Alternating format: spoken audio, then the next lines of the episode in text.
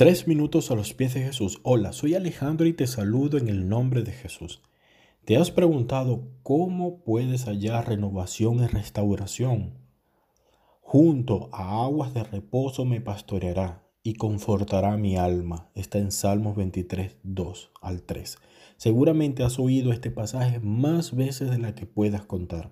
No obstante, sin importar cuántas veces se cite y se recite este apreciado salmo, parece que nos seguimos perdiendo el mensaje más impactante.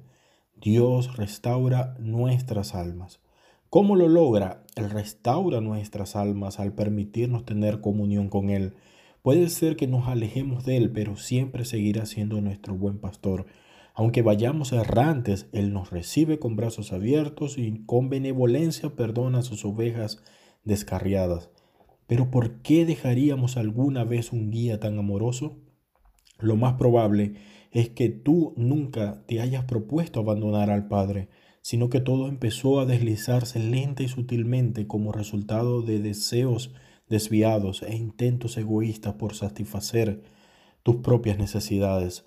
Obviamente, cuando uno se empeña en alcanzar el bienestar y la seguridad independientemente de Dios, termina alejándose cada vez más de Él.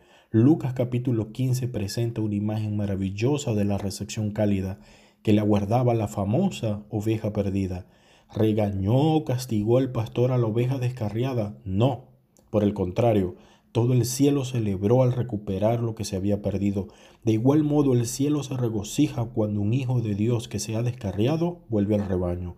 Jesús nos dice, habrá más gozo en el cielo por un pecador que se arrepiente que por 99 justos que no necesitan de arrepentimiento. Está en Lucas 15:7. Para restaurar nuestras almas, Dios hace mucho más que tratarnos como nuestro pastor perdonador. Él también es un pastor proveedor. Él sabe lo que necesitamos antes de que se lo pidamos y se deleita en saciar nuestras necesidades. Está en Mateo 7 del 9 al 11. Y por último, Dios es nuestro pastor proveedor que infunde aliento al salmista en el Salmo 23.4, la vara y el callado del Señor.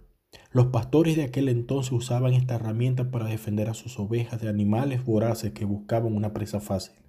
De la misma manera, Dios va delante de nosotros abriendo camino y haciendo frente a las acechanzas del enemigo. ¿Has experimentado la provisión de Dios solo para caer luego en deuda y temor a causa de alguna pérdida o penalidad? Dios no te ha abandonado, Él sigue siendo tu buen pastor, siguiéndote por entre las tinieblas hacia la luz.